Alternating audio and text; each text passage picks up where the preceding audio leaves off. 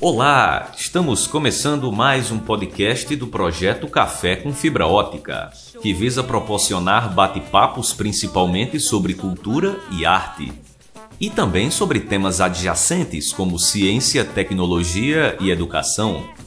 O podcast foi gerado a partir de lives realizadas em nossos canais no Instagram e no YouTube. Por isso, você poderá perceber diferenças de volume e qualidade entre os áudios dos participantes. Desejamos uma boa experiência. Acontece que meu noivo não gosta de papai. Salve, salve, irmão. Massa, Matera. sempre. Ah, grande Salve, não, grande não, mas eu chego, eu chego um dia, quem sabe lá. Grandes Ah, são que- vocês, cara. Que é isso? Senhoras e senhores, com vocês, Arlequim, Rock and Roll Band, Vandilson Lima, Diego Nogueira, Lucas conosco, grande Jefferson Alexandre também. Ah, o Jefferson não pôde estar presente hoje com a gente aqui, mas ah, também faz parte dessa família absurdamente incrível, como eu disse lá atrás. Eu sou extremamente fã, até suspeito para falar alguma coisa de cada um deles, cara. Mas é isso, senhores. Deem as boas-vindas ao nosso público da TV Café com Fibra Ótica. De coração, sejam imensamente bem-vindos. Uma honra imensurável para mim estar aqui com vocês hoje, cara.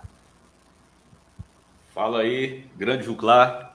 Você está me ouvindo bem aí, né, cara? Muito bem, cara. Massa. Pô, cara, só agradecer aí o, o convite, né? Da galera do Café com Fibra Ótica, a qual eu também faço parte, né? A gente já, já vem aí nesse trabalho lá desde o do, do início dessa época turbulenta lá no ano passado, né? E foram aconteceram muitas muitos bate-papos legais com, com artistas, com produtores. E hoje culminou aqui, a gente está fazendo essa migração para o YouTube, mas também indo para outras searas, né? Como você já falou aí, né? Esses, esses episódios também vão para podcasts, vão ficar salvo aí, vai ficar um repositório massa aí da, da produção cultural da nossa região e de outras regiões, né? Que também o pessoal é convidado aí de outras localidades do país, porque também é interessante fazer essa ponte, né, cara? E, e é isso, só, só agradecer aí. As suas palavras são muito gentis. Você que é um, um sócio aí da casa. Que isso, imagina. Só justificando é, é, Jefferson, porque realmente ele não pôde estar presente, ele está trabalhando, tá trabalhando e está impossibilitado de participar, mas já mandou aí a, o salve dele. Mas é isso, vamos aí.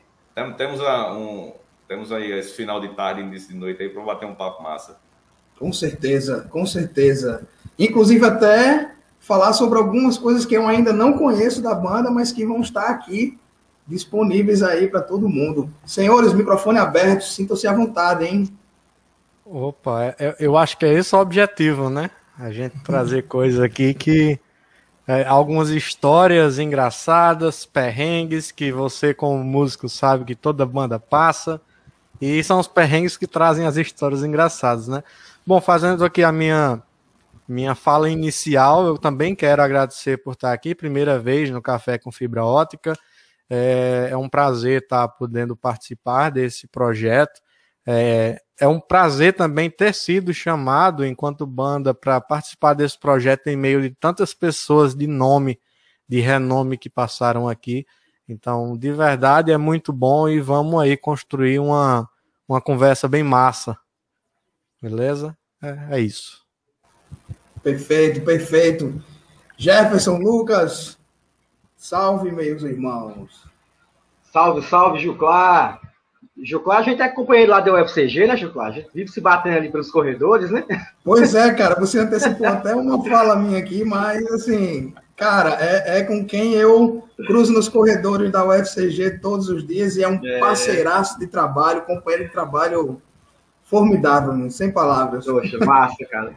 Massa. Cara, é um prazer, é um prazer estar aqui com vocês, é um prazer estar dividindo esse espaço, essa conversa.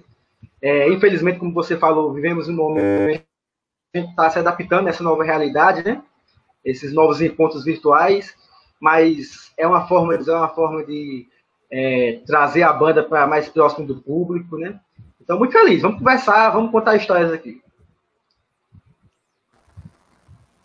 Grande é, Lucas! Vocês, vocês falando aí do FCG me bateu saudade também, porque eu também estou lá e às vezes eu trombo com vocês nos corredores.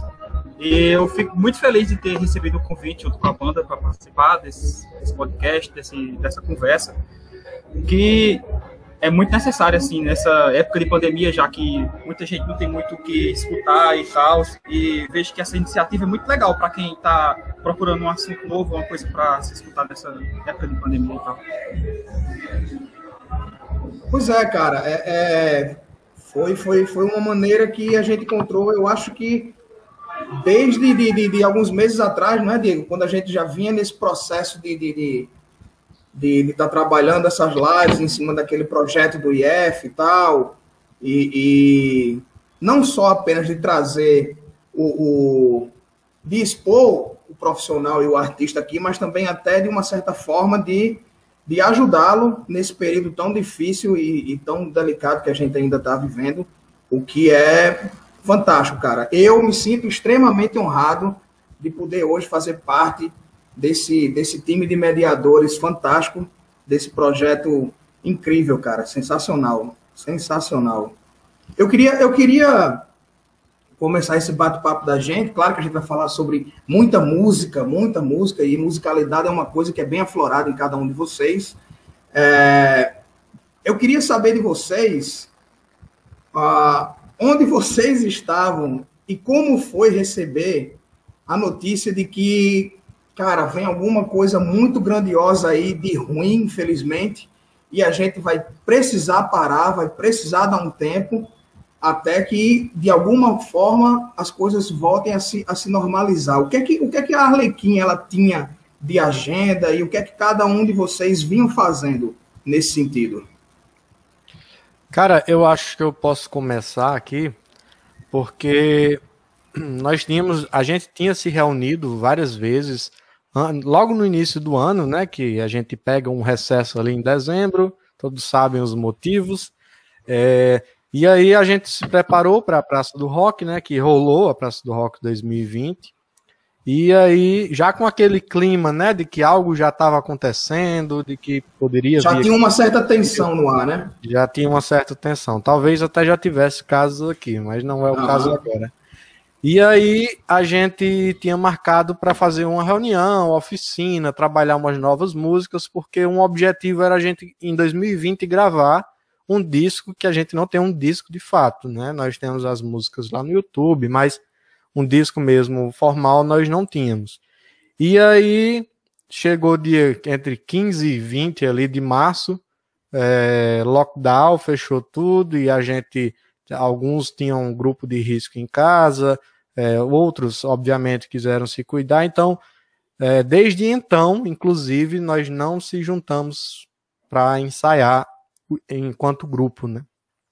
Nós só chegamos a fazer um, uma reunião presencial para gravar um vídeo para o Centro Cultural ano passado, também tomando todos os cuidados. E aí, no início da pandemia, a gente disse: pô, a gente tinha planejado tanta coisa para esse ano, e agora não vai rolar nada. E aí eu em casa, eu tenho um equipamento aqui de gravação, de home studio, eu conversando com os amigos, é, eu disse, eu vou tentar gravar alguma coisa. Eu tinha, to todos os instrumentos da banda estavam aqui, né? E eu pensei, eu vou tentar gravar alguma coisa aqui vou ver, vou ver no que dá. E acabou que eu gravei todos os instrumentos para fazer um teste para mim de mixagem, masterização, captação de áudio e tal. E aí eu mandei pro pessoal, isso já era abril, maio, e eu mandei, ó, cara, dá para rolar, cada um grava em sua casa e dá pra gente fazer. E aí a gente começou esse processo de gravação, mandava uma guia, uh, Diego gravava o baixo e voz, Jefferson os teclados, Lucas a guitarra dele, depois cada um gravou um vídeo e mandou, e no início de junho, eu acho, nós soltamos esse primeiro projeto até como um, um, um ato de libertação para a gente mesmo, de dizer, ó, nós não estamos parados, tem alguma coisa, a gente está fazendo alguma coisa como pode, assim como muita banda fez, né? É, participando de projetos, com lives e tal. Produzindo Nós- conteúdo, né? produzindo conteúdo. Nós não necessariamente vivemos de música, nós temos os nossos trabalhos, mas é uma coisa que a gente gosta muito e a gente não ia deixar para trás é, por causa da pandemia.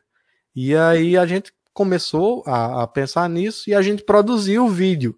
E foi meio que uma primeira experiência de mixagem, assim, para ir a público para mim. Eu já estudo mixagem há uns três anos, mas eu sempre pegava gravava coisas simples no violão e trabalhava. Mas você fazer isso com bateria, com teclado, mais de um teclado que a gente teve que gravar, duas guitarras, enfim, um grande trabalho, um grande desafio que a gente conseguiu, saiu é, como eu acho que a gente queria, que a banda queria, e eu acho que Daniel até tem o, o vídeo, o resultado desse vídeo aí para mostrar para vocês, e aí a gente está começando da pandemia, mas também tem mais histórias para trás para a gente conversar ainda.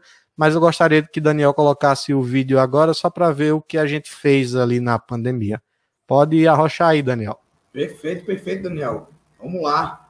Claquete já é.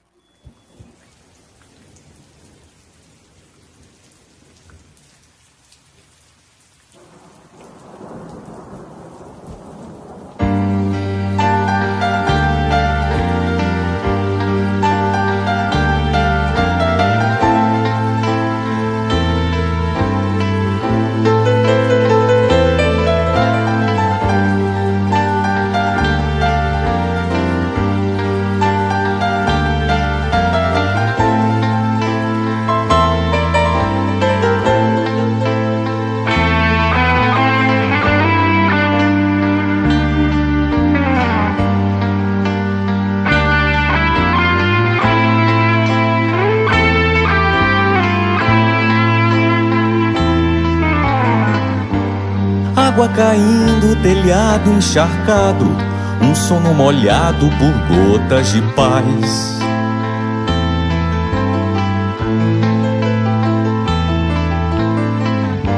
Um corpo cansado, na rede rendido, um sono perdido é sempre demais.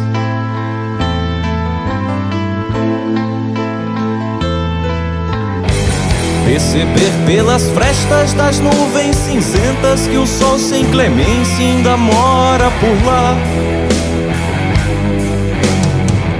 E saber que algum dia o telhado encantado, meu sono molhado, ele vai enxugar.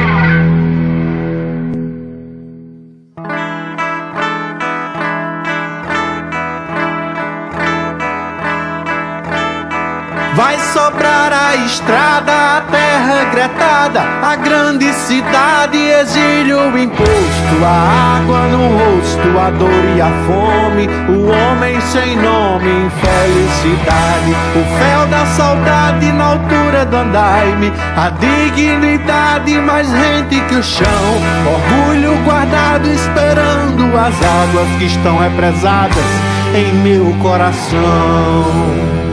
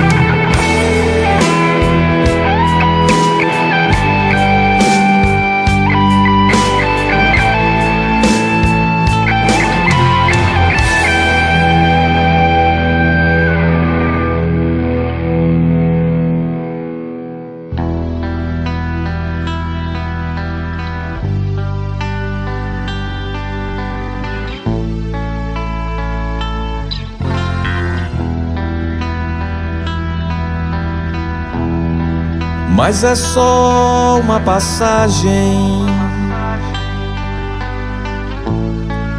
Um sono ruim.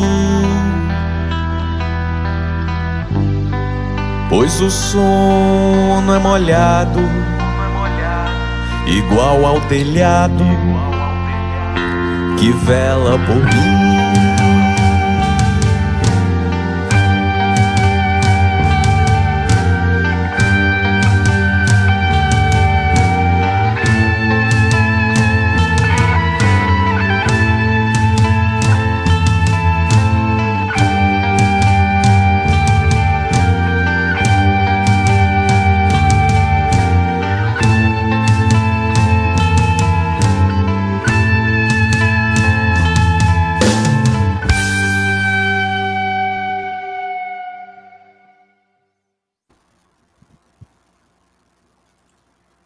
E aí foi isso. Cara, e aí foi isso.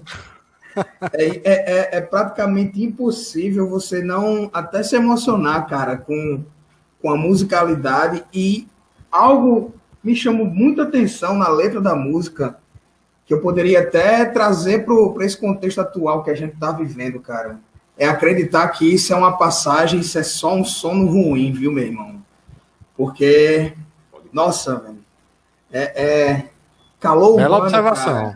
É, é, é, a necessidade também do calor humano, da gente estar tá junto. É massa, é bacana a gente estar tá aqui dentro desse.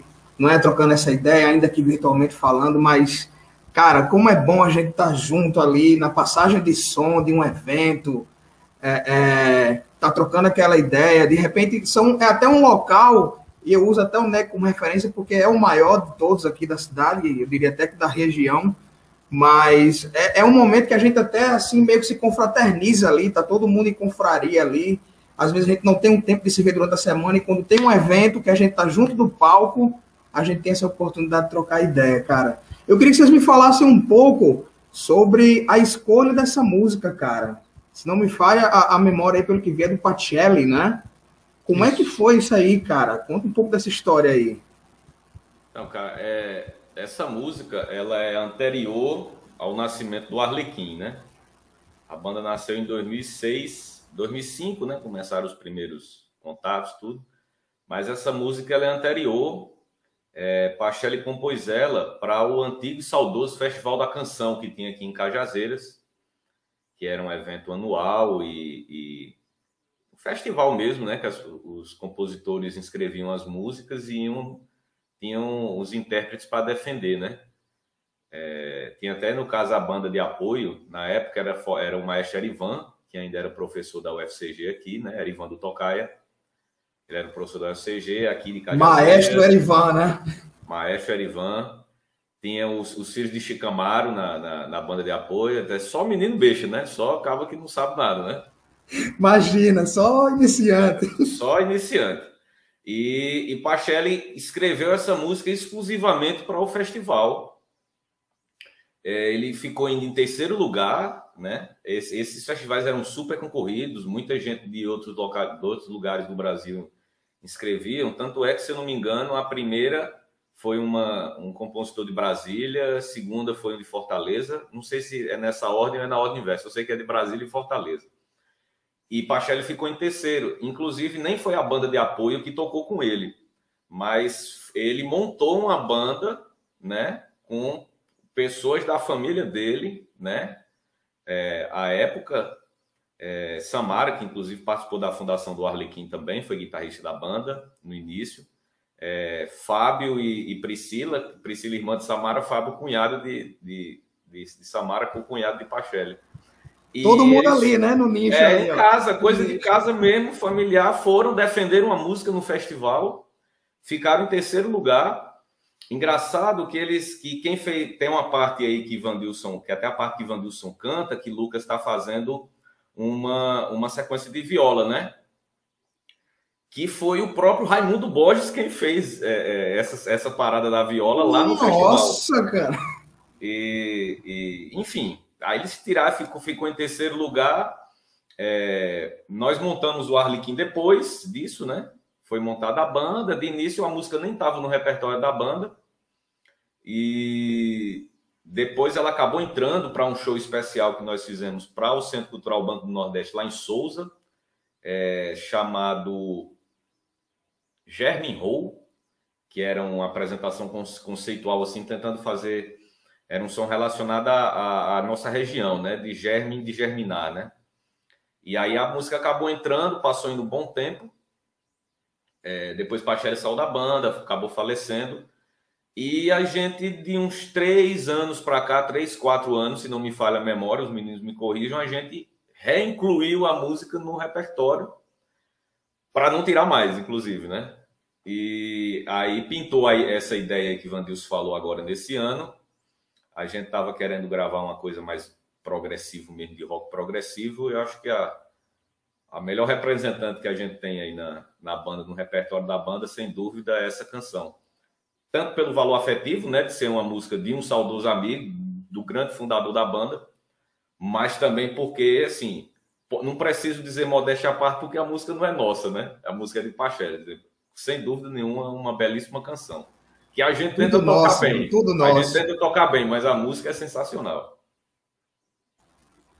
Cara, então, para quem não estava ciente de tudo isso, como a gente falou no início, histórias, nossas histórias, é, é, não é por acaso, não é à toa, existe todo um contexto de vivência, de, de, de, de valores sentimentais, de, de, de, de, tudo isso que envolve desde o gênese da banda, né, da Arlequim, até os, os dias atuais. Não é à toa que o nosso auditório novo lá da UFCG também tem esse nome e ninguém melhor do que vocês para representarem isso lá também estando conosco lá na inauguração desse auditório, né, cara, do Pacelli, velho.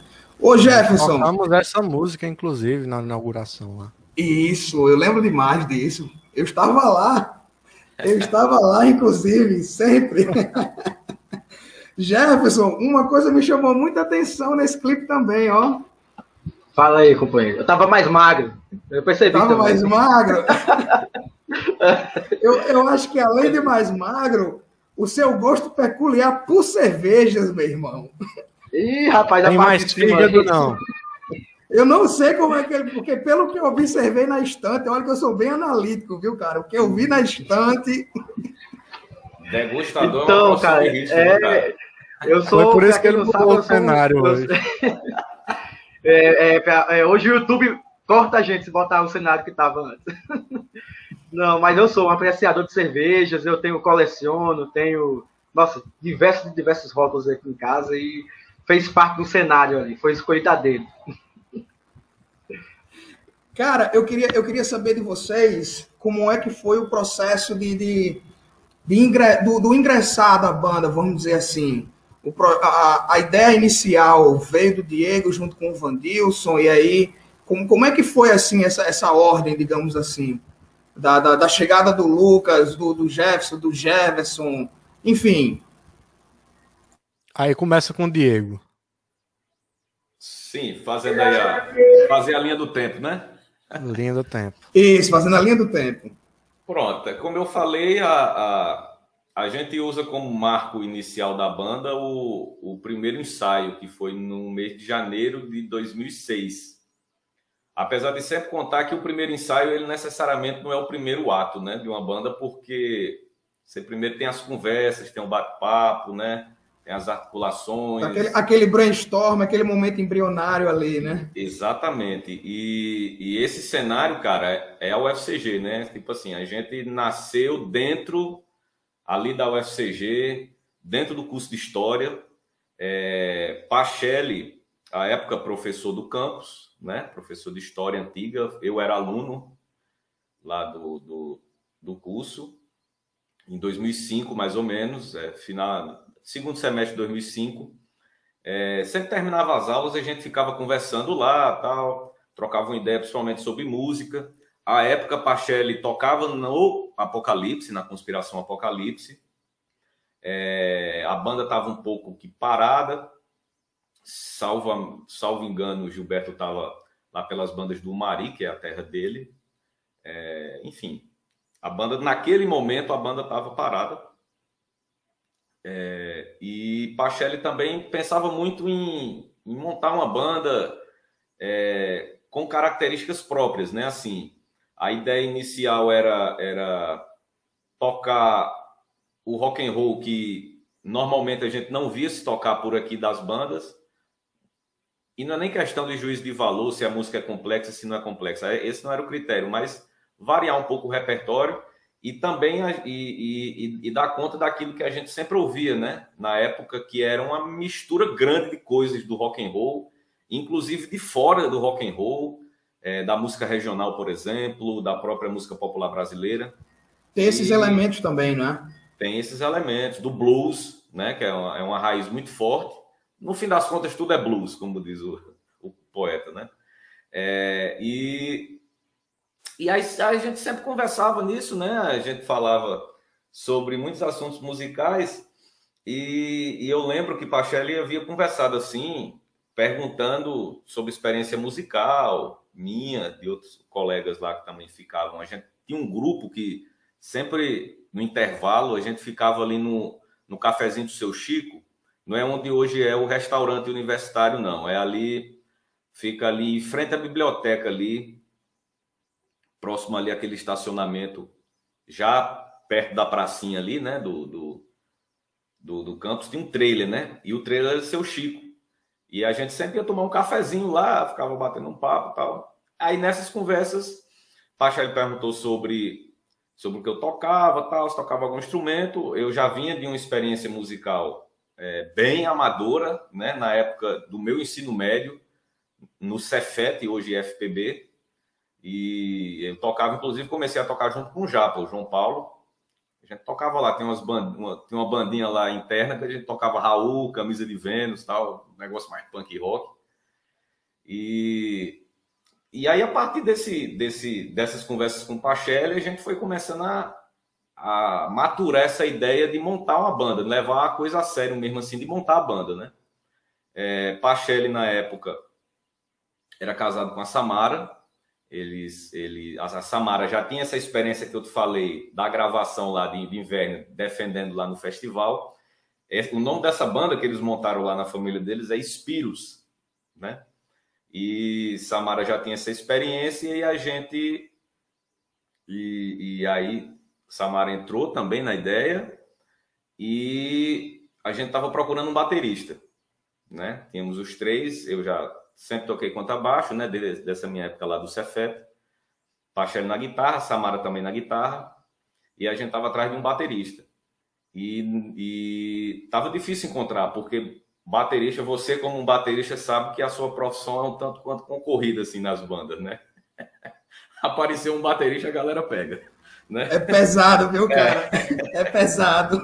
É, aí e, e, e, a ideia que a gente tem até hoje, mantém até hoje, é primeiramente pensar nas pessoas, né? Depois naquilo que ela toca. Se o cara está começando, não tem problema, vai desenvolvendo junto com a banda, até porque é, nós, nós todos estávamos desenvolvendo assim, né? Pachelli não, Pachelli era um cara experiente, ele é de Mossoró, quando ele veio de Mossoró para Cajazeiras, ele já veio um cara que já veio instrumentista, violão, contrabaixo, guitarra, então ele já era um cara experiente de tocar, inclusive, na noite lá em Mossoró. Mas eu, Samara, e essa terceira pessoa que entrou, que é o João Neto, é, o baterista. Pacha conheceu ele numa locadora de vídeo aqui na época, para os mais jovens existia isso, locadoras de vídeo, para você alugar filmes de fita. E VHS, VHS. VHS, para os mais jovens, é incrível. Não é nem Mas DVD, Pré-DVD. DVD era um devaneio nessa. aí, aí Pachelli viu o, o, carinha que atendia lá, o, o, balconista lá da locadora, ficava com as canetas tocando no birô lá.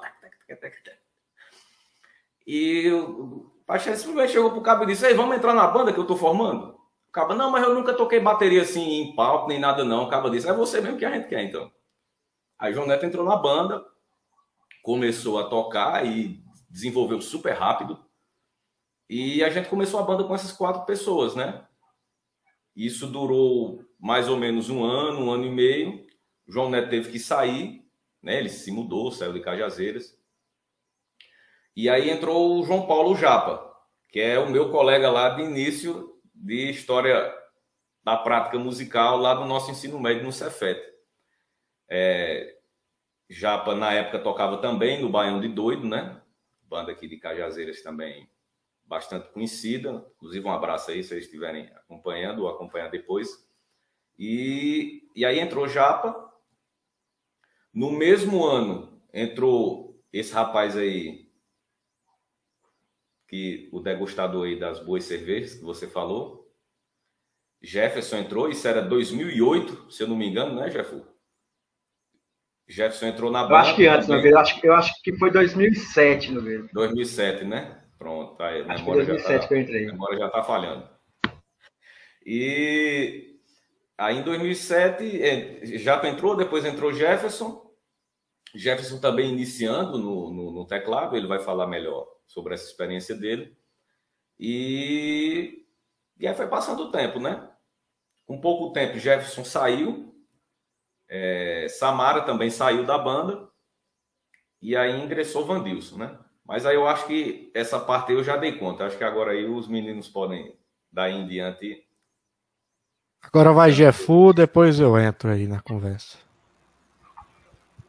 Vamos que vamos. Então, é, vamos que vamos. É, eu já tinha uma experiência aqui em Cajazeiras na música, na cena, desde 2004, quando eu cheguei aqui em Cajazeiras. E antes disso eu morava no Rio Grande do Norte. Morei um tempo numa cidade chamada Jardim de Piranhas, perto de Caicó. E aí eu comecei tocando lá, comecei tocando em jardim, primeiras aulas de bateria, violão, essas coisas. E voltei para Cajazeiras em 2004, comecei minha primeira banda aqui chamada é, chamada Amnésia em 2004, aqui uma banda pop rock tal, aquela coisa. Só um adendo interessante com relação a essa banda Amnésia é que a gente chega no momento em que a cena estava dominada por bandas mais experientes, digamos assim, para não ofender o pessoal que está aí na, na, atividade, né? É, tava muito escasso, é, tava muito escasso essa questão da, da molecada tocando, sabe? Então você via muita banda experiente, pessoal já é rodado na cena. E o Amnésia veio para quebrar essa meio que esse paradigma na cidade. Chegou uma molecada, uns carinhos de 16 anos, 17 anos, tudo inexperiente, tocando rock and roll na cidade. E aí abriu um leque, porque é, logo em seguida veio outras bandas como Stigma, é, entre outras bandas. A própria banda de Van Dilson, ele tocou numa banda nesse período também, guitarra numa banda, ele vai dizer o nome daqui a pouco para ele contar a parte dele. E aí eu fui pro Baione Doido, para substituir Nivan Ferreira nos vocais, porque Nivan estava é, querendo se dedicar 100%, é, 100 à guitarra. Nivan era compositor, vocalista e guitarrista do Baione Doido. E aí Nivan me chamou, é, a contragosto de alguns. Mas isso aí são outras histórias. Mas Nilvan me chamou para ser vocalista do Baião de Doido, eu fui. É, e foi muito bom a experiência que eu tive com o Baião de Doido. É uma, foi uma escola que eu tive aqui em Cajazeiras, foi minha, foi minha primeira experiência com grandes públicos aqui, eventos maiores, Praça do Rock e assim por diante. E como o Diego contou, é, é, eu tocava no Baião com o João Paulo, já era baterista do Baião. E aí o Japa deixou o Baião e foi ser baterista do Arlequim Rock and Roll Band. E na época o Arlequim estava começando, mas o Arlequim sempre foi uma banda muito charmosa, sempre foi uma banda que chamava muita atenção pelo, pelos seus pelo esse jeito mais profissional, esses detalhes que o Arlequim tem que é muito particular da banda. E aí eu ia ver os ensaios do Arlequim, porque eu era muito amigo do João Paulo, e acabei ficando amigo do Diego, do Pacelli, da Samara. É, e eu comecei a frequentar os ensaios do Arlequim e em um dado momento o Arlequim estava montando um repertório, um medley Beatles. E quem é amigo meu sabe que eu sou bitomaníaco, doente, né? e o, o Arlequim estava montando esse medley Beatles. Nem dá para perceber com essas Não, nem dá, nem dá, nem dá. e aí, e aí consequentemente, eu, eu, Não, ninguém ia saber, né? Consequentemente, eu frequentando os ensaios nessa montagem de, de medley, Pachelis ficava o tempo todo perguntando para mim, bicho, tu que é fã, e aí, tá ficando bom? Como é que é? Tá ficando bom? E eu, cara, foda, tá massa, tá, tá show de bola, cara. E realmente tava, não era pra lamber é, sapato de ninguém, não. É, realmente tava ficando muito foda. E aí, digamos que a amizade, a intimidade ali nos ensaios foi acontecendo, acontecendo, e um dia desse aí qualquer, em um dos ensaios do Arlequim que eu, que eu costumava frequentar, terminou o ensaio sábado à tarde, e a gente decidiu sair para uma. tomar uma de leve, aquelas 38 garrafas de leve, né, depois do almoço. E a gente foi para um bar da cidade, e nesse bar o Pachelis me fez o convite para entrar no Arlequim como vocalista da banda, né? Porque até então eu era vocalista, eu trabalhava na cidade como vocalista. Tinha sido vocalista no Amnésia, no Baião. E aí, poxa, convite do Arlequim não se nega, né? O Arlequim convoca, né? Você, você chamou, você vai. Só que eu fiquei meio sem jeito, porque Diego canta muito, né? Diego tem, esse tem que ir, meu irmão. É. E Diego tem esse vozeirão dele, canta muito. Pachelis, nossa, nem se fala. Quem viu Pachelis sabe que Pachelis era um frontman de primeira linha. Muito, sabe, eu cantei cara... duas horas seguidas. Mas, e aí eu fiquei meio desconfortável, porque eu achava meio injusto entrar no Arlequim como vocalista. E aí, depois dessa, desse primeiro momento, mais empolgado de cerveja, eu fui na casa do Pachelis e falei para ele, falei, Pachelis, ainda fiz, acho que um ou dois showzinhos com o Arlequim, fazendo back vocal, cantando algumas músicas, mas aí eu falei pro Pachelis, cara, eu acho que o Arlequim precisa de vocalista, e aí o Pachelis falou, sabe o que, é que o Arlequim precisa? De um tecladista. O Arlequim toca muito toca muito Pink Floyd, toca muito hard rock, teclado é fundamental e a gente não tem. Você aceita o desafio tal. Eu nunca tinha nem sequer pego no teclado na minha vida. E aí é uma, uma ressalva que a gente tem que dar ao Pachelis, né? Porque ele conseguiu o teclado, me chamou na casa dele, imprimiu um material de instruções, o beabá do teclado, me deu, falou, vá para casa, estude e monte aí uma ou duas músicas que você conseguir e próximo ensaio você leva. E aí no, no outro ensaio eu fui, tentei, fiquei em casa aprendendo como é que fazia os acordes, formação de acorde, trio, dessas coisas todas. É, e no outro ensaio eu fui e levei não só a música que ele pediu, como levei outras que eu peguei nesse, nessa semana de ensaio. E aí ele gostou, fiquei, obviamente que no começo ele tocando teclado todo com três dedinhos assim, aquela coisinha ridícula e tal, mas o som saía, é, deu para cobrir ali um certo momento, e aí Desse momento em diante, eu fiquei no Arlequim quase dois anos. É, nessa primeira passagem que eu tive com o Arlequim, eu fiquei quase dois anos. E voltei com o Arlequim em 2015, se eu não me engano, né, Nogueira? Você não me deixa mentir aí? Foi 2015. Voltei em 2015. Não, saí em 2008, voltei em 2015. Nesse meio tempo aí que eu fiquei fora do Arlequim, eu tive outras escolas, toquei com o Vandenberg no Pegada Peleja, toquei com o Saulo Soares nos Caravelhos, é, toquei com as meninas da fita tape, e, e a vida seguiu até voltar para o Arlequim, que é minha casa, e aqui estou, e só saio se me demitirem.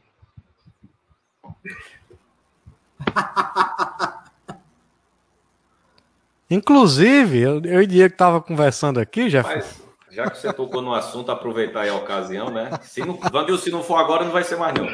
Alvivaço, Alvivaço vale. Alvivaço.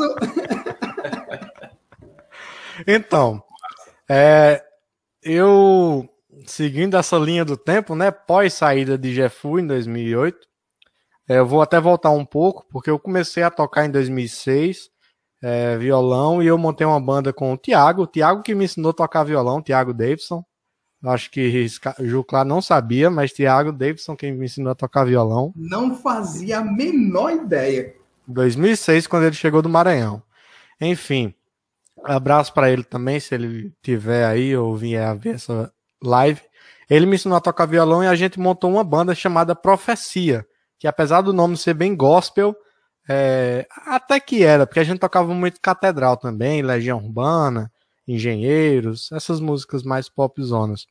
E é, Tiago, a gente não tinha condições, Tiago construiu uma bateria com latas, com papelão, isso é uma história, Juclá, que você tem que conversar com o Thiago para ele explicar, porque foi muito massa. O eu agora um quero ter esse momento com ele. O bumbo era um pneu e aí o papelão era a pele. O pedal a gente fez é, entortando um ferrinho lá com uma bolinha de pano e tal. Os pratos eram fundo de lata. Enfim, era um negócio bem rústico.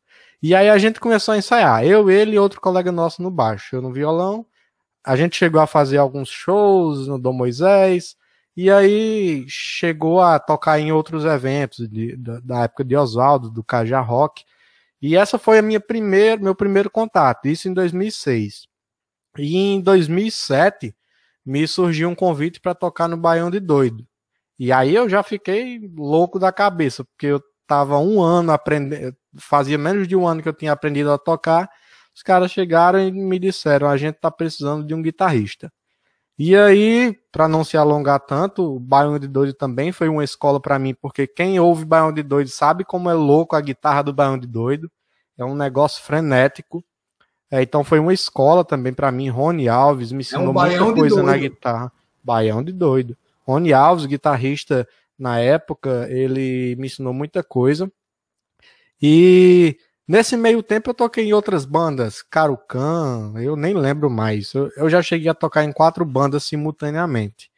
E aí, antes de entrar no, no Arlequim, tem uma história que eu tava fazendo um show de, de, que foi com o Diego essa situação.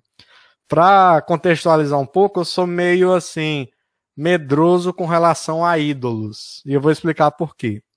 É, 2018 eu fui para um show de Cordel do Fogo Encantado em Natal, que eles voltaram, né?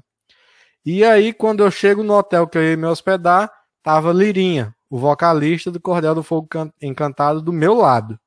E minha namorada vai falar com ele, e eu vou não, vou não, não tem Acabei não indo.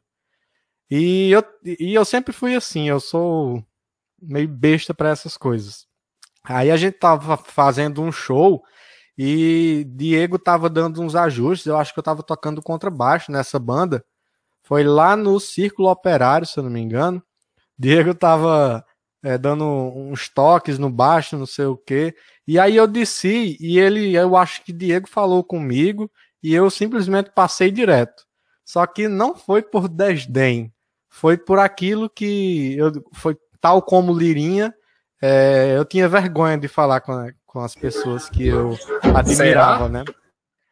É, foi, foi. O Diego sabe dessa história que já, a gente já conversou muito.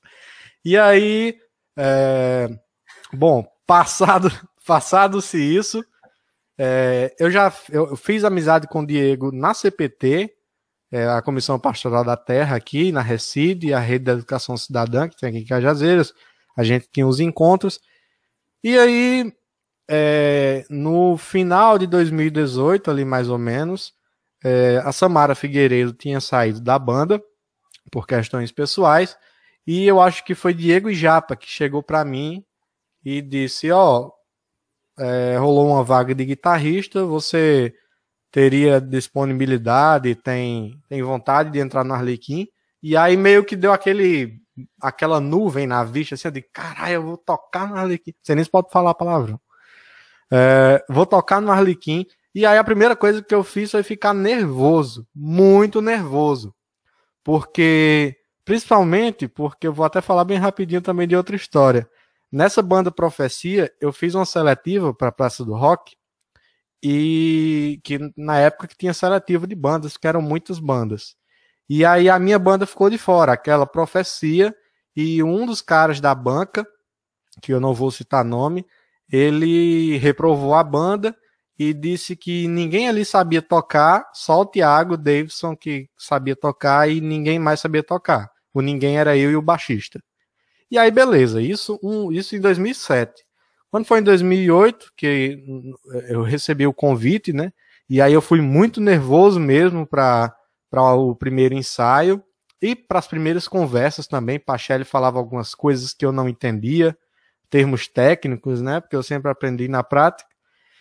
E aí, é, quando rolou o primeiro ensaio, foi algo assim bem simples, porque eu estava pegando as coisas ainda. Só que aí eu vi o que já foi dito aqui, que é a, uma coisa que a gente carrega até hoje, que eu acho que é a magia da banda. É isso de trazer pessoas para a banda sem se importar se ela sabe tocar ou não, mas sim pela pessoa que ela é. Tirando Jeff, né? Não, brincadeira. Mas sim pela. Pegamos pra, pra Judas hoje. É, Mas eu não sei sempre foi assim. Se foi um elogio, foi uma crítica, né? Porque se não foi pela pessoa, foi pelo profissional. Então eu sou bom. Ah, olha aí. Se saiu bem. E aí. É... E eu achei muito massa isso e eu comecei a me sentir confortável. Porque eu tava vendo que o pessoal ali não tava olhando para mim enquanto guitarrista, estava olhando para mim enquanto pessoa, se eu era um, cara legal, se eu era um cara dedicado e tal. E, e isso a gente carrega até hoje. Lucas entrou, também aprendendo guitarra. Lucas já era professor, ele vai falar mais de teoria de música e, e sopro, mas na guitarra ele entrou meio que aprendendo. É, eu também fui meio que aprendendo. E só para encerrar, é, em 2009, no meu primeiro show da Praça do Rock, é, foi o meu primeiro show, né? A galera lá tava louca, um monte de amigo meu. O Pachelli até falou: a pessoa passa 20 anos tocando e ninguém grita o meu nome. Aí o cara vem e faz o primeiro show dele, tá todo mundo gritando o nome do cara. Porque eu tinha a galera minha ali, né? O, a, os jovens. E aí, depois desse só, show. Só, só interferindo, tinha a galera jovem também, tinha um cabelo, bicho, que era de. Sim, eu tinha um cabelo, né? Grande e magro. E aí, é, Cara, deixa eu aproveitar a oportunidade de lhe interrompendo, vou para dizer que o meu cabelo já foi na cintura. O meu, meu cabelo também. já foi na cintura, bro. O meu também, aqui, ó, já, já tá indo no meio da cabeça, já já vai pra cintura de novo. É, só finalizando, valeu pro pessoal que tá comentando aí. Compartilha aí para chegar para mais pessoas. Só para finalizar essa minha parte, é, em 2009, é, lembra da seletiva que eu falei que disseram que eu não sabia tocar, eu não tocava nada? É, em 2009, após o show do Arlequim, essa mesma pessoa chegou para, acho que foi Diego, foi para Shelly, não foi para mim, e disse: Cara, o que foi que vocês fizeram com esse cara? Que o bicho tá tocando monstro, e, e enfim. E, e na seletiva lá ele disse que eu não tocava nada, sendo que eu praticamente não estudei nada. Foi era só a química da banda, talvez, o tipo de eu música. Acho, eu acho muito fantástico essas voltas que o universo se encarrega de dar, viu, cara? E, inclusive, ainda hoje eu encontro esse cara e ele me elogia muito, assim, a, a, mais do que eu mereço, de fato. Mas. Abrir mais um parênteses também... aqui, eu queria dizer que eu também sou um grande apreciador do seu trabalho como músico e também na área de tecnologia, viu, irmão? ah, valeu, cara. A recíproca é verdadeira. E aí, isso me fez querer aprender mais. Dentro da banda aprendi muito com o próprio Pachelli, com o Diego, com o Jeffu também. Enfim, a gente aprende com o Lucas, com o Jefferson. Enfim, é, é, eu, eu acho que o Arlequim tem um status muito de escola, além de banda, para quem tá aqui dentro, né? Eu acho que é isso. E aí chega em Jefferson. Eu, eu vou continuar aqui para não, porque Jefferson não pôde e vou fazer um resumo. Em 2011, né, Diego, a gente não participou da Praça do Rock porque é, João Paulo, baterista, ele teve que se ausentar da banda por questões pessoais. E aí a pessoa que a gente conhecia era Jefferson e eu toquei em muitas bandas com ele. E mais uma vez, é, ele, eu acho que ele até chegou a falar comigo que ele não era, não se achava um grande baterista e mais uma vez entrou aquilo. A gente não está preocupado com o grande baterista. Ele está preocupado com você, nós já lhe conhecemos, eu já tenho amizade com ele de antes de 2006. E aí entrou o Jefferson na banda, foi evoluindo, a gente foi evoluindo com ele também. Ele teve muito a nos ensinar também nesse período. Ele é um cara muito sincero, muito honesto, é, sempre presente nos ensaios, nunca deixou a gente na mão. Então, e ele está aí com a gente até hoje, fazendo um trabalho muito bom com a gente.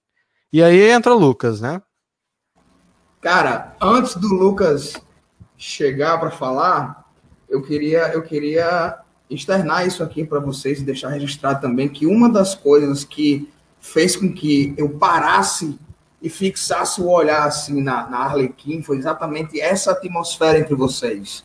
Uma atmosfera de, de, de maturidade profissional, de maturidade pessoal também, de cada um, então, isso, isso é muito perceptível, isso é muito notório.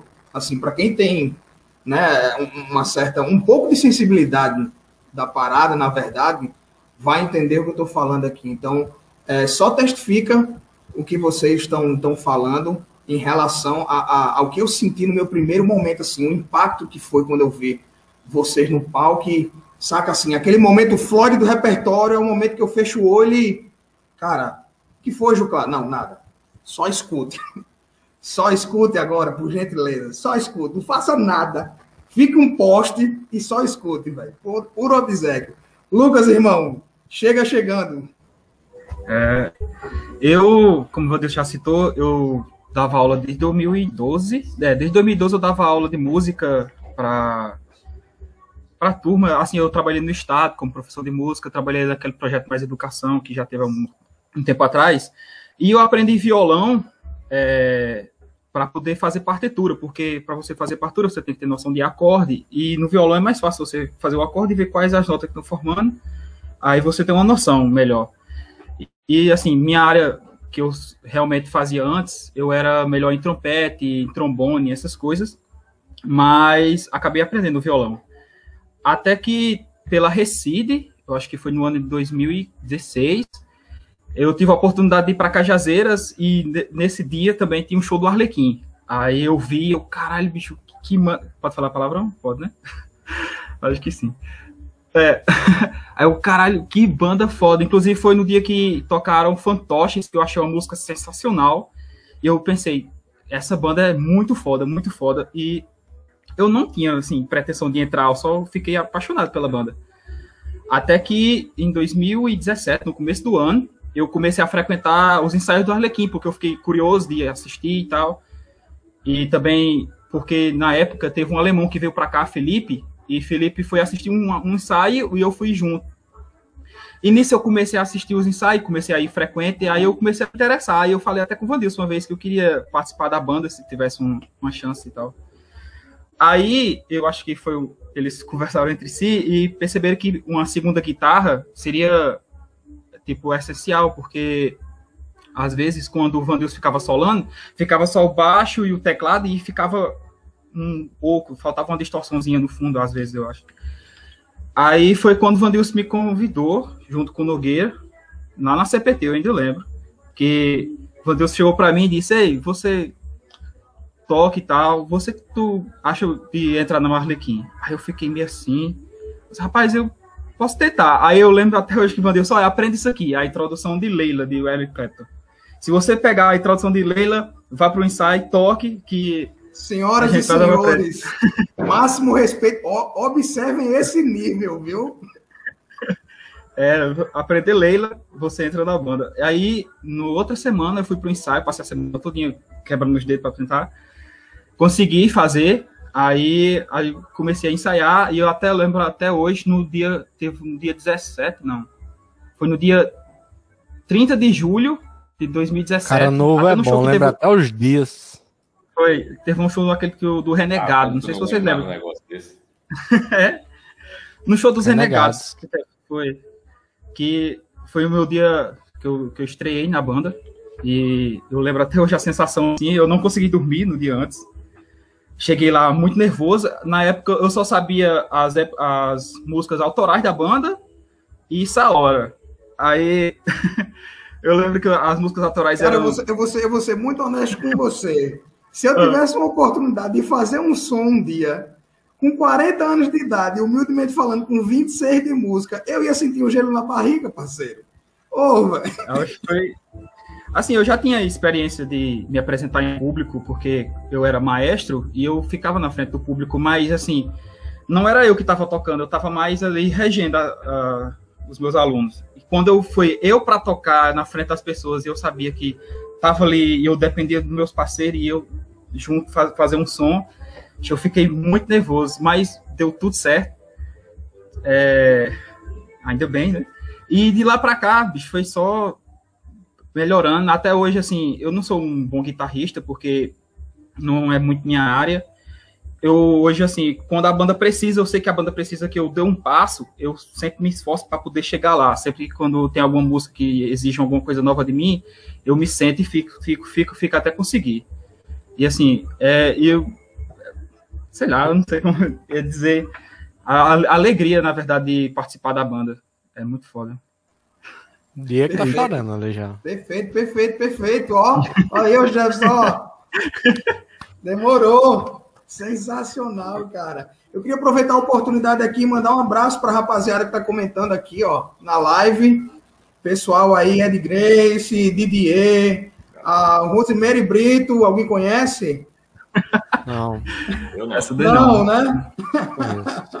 Salve! Grande, grande, grande. Abraço, Maria Luzenira. Maria Luzenira está aqui conosco também. O Oswaldo está aqui, chegou junto, tá aí o grande Oswaldo. Baião de doido. É isso aí. Ah, quem mais aqui está por aqui? O Jimmy também, Marconi, está aqui conosco também. Grande abraço. A Daniela Mesquita. Ah, o Jorge Galvin está aí também, ó. Muito bom, muito bom. Galera, tem um violãozinho rolando no backstage aí, não tem?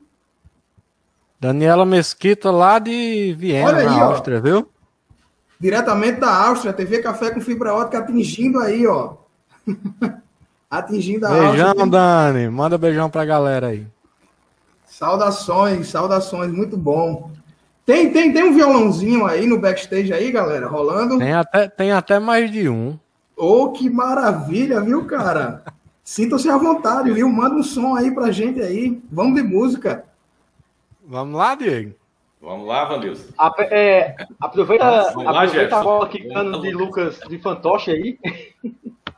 É, começa aí com o fantoche. Fazer aqui.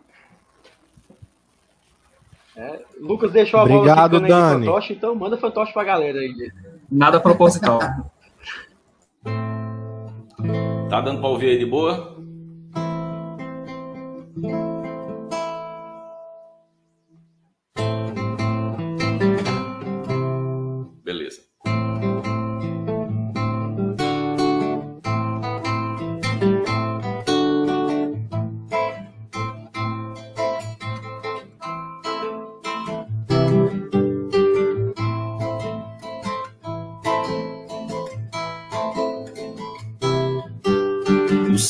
Já armou picadeiro no meio de um terreno baldio, perdido num país tropical, no oriente da América do Sul.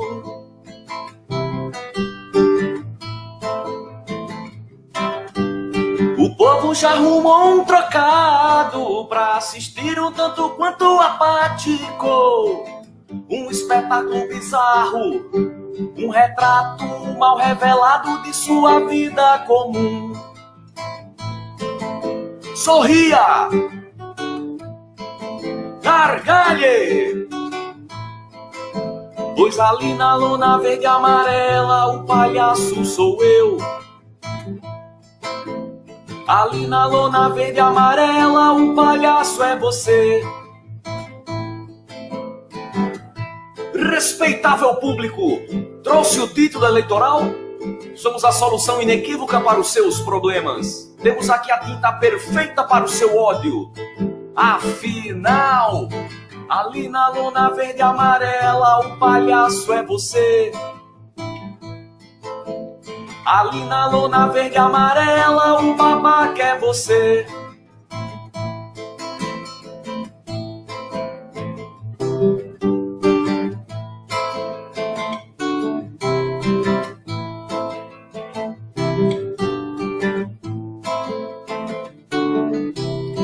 Mas não se preocupe se amanhã não pintar o que comer. Eu largo meu iate pra ver o que é que eu posso fazer. Eu vou criar outra fraude, vou abrir uma igreja. Tenho aqui a crença certa e certeira. Esperem pra ver. Ali na lona verde e amarela, o bobão é você. Ali na lona verde e amarela, o palhaço é você. Ali na lona verde e amarela, o bobão é você. Ali na lona verde e amarela, o palhaço é você.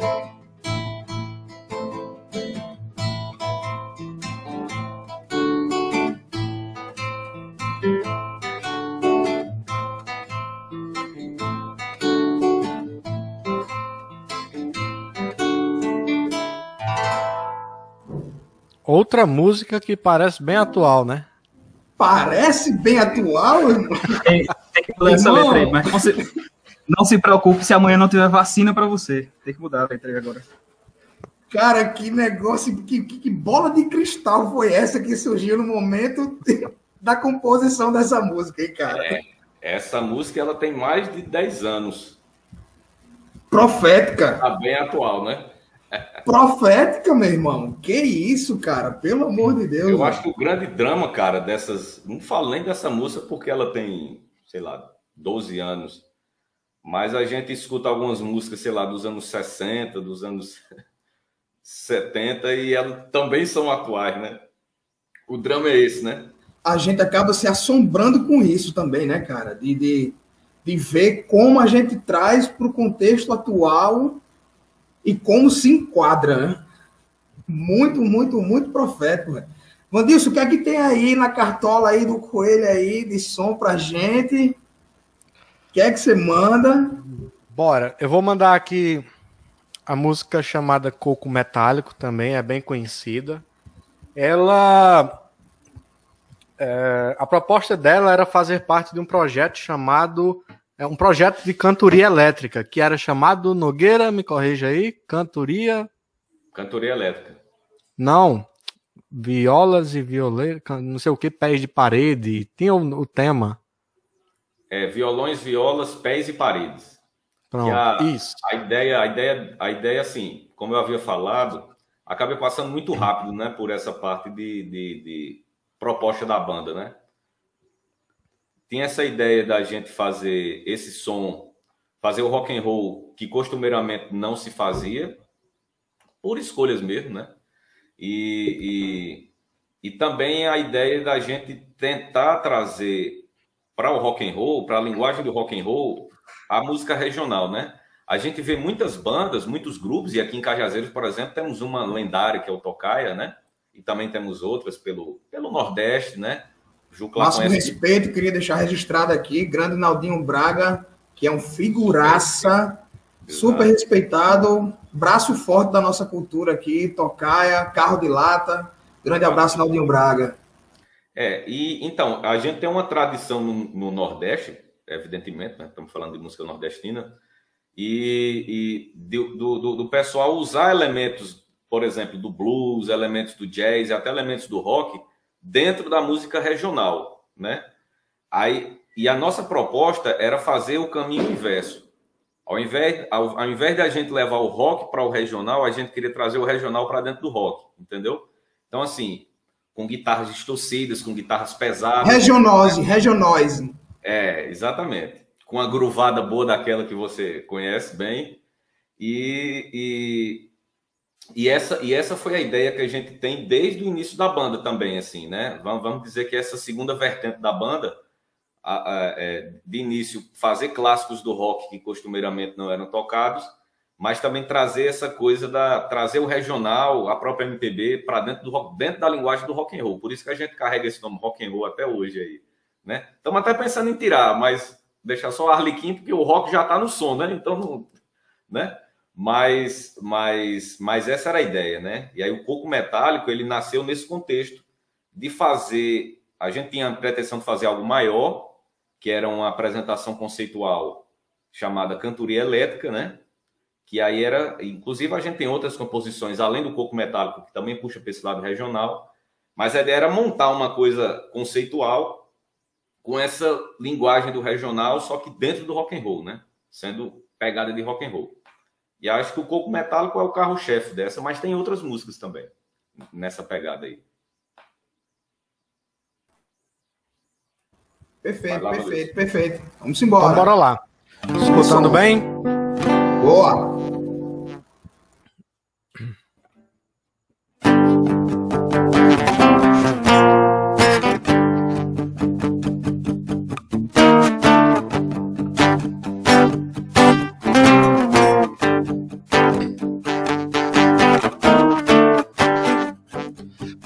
Prata são as cores que revestem minha alma, assombrando minha calma, penumbrando meu viver. Pois é sombrio meu ser, são muitas as minhas dores, são negras as minhas cores, e não há o que fazer. A bateria é o meu pandeiro, é de metal o coco e o coqueiro. A bateria é o meu pandeiro, é de metal o coco e o coqueiro.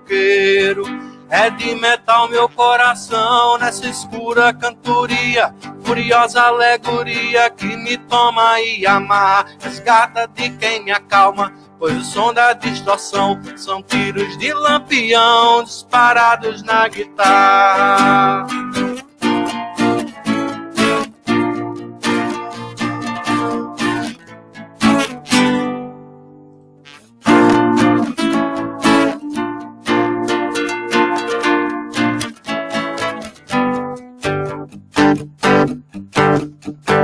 Ó Deus alumiador, amenize minha dor, que se afaste o dissabor, a injustiça a escravidão. Que todos tenham lição, alegria e fartura. E eu lhe rogo com candura, cantando os oito em quadrão.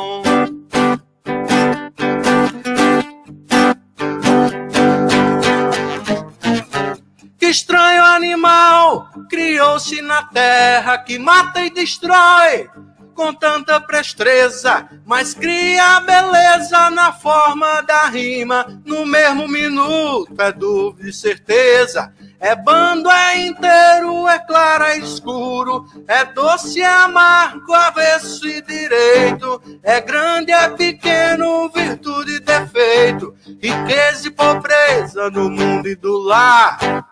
É esse o bicho chamado de gente que reina na terra e na beira do mar. Na beira do mar.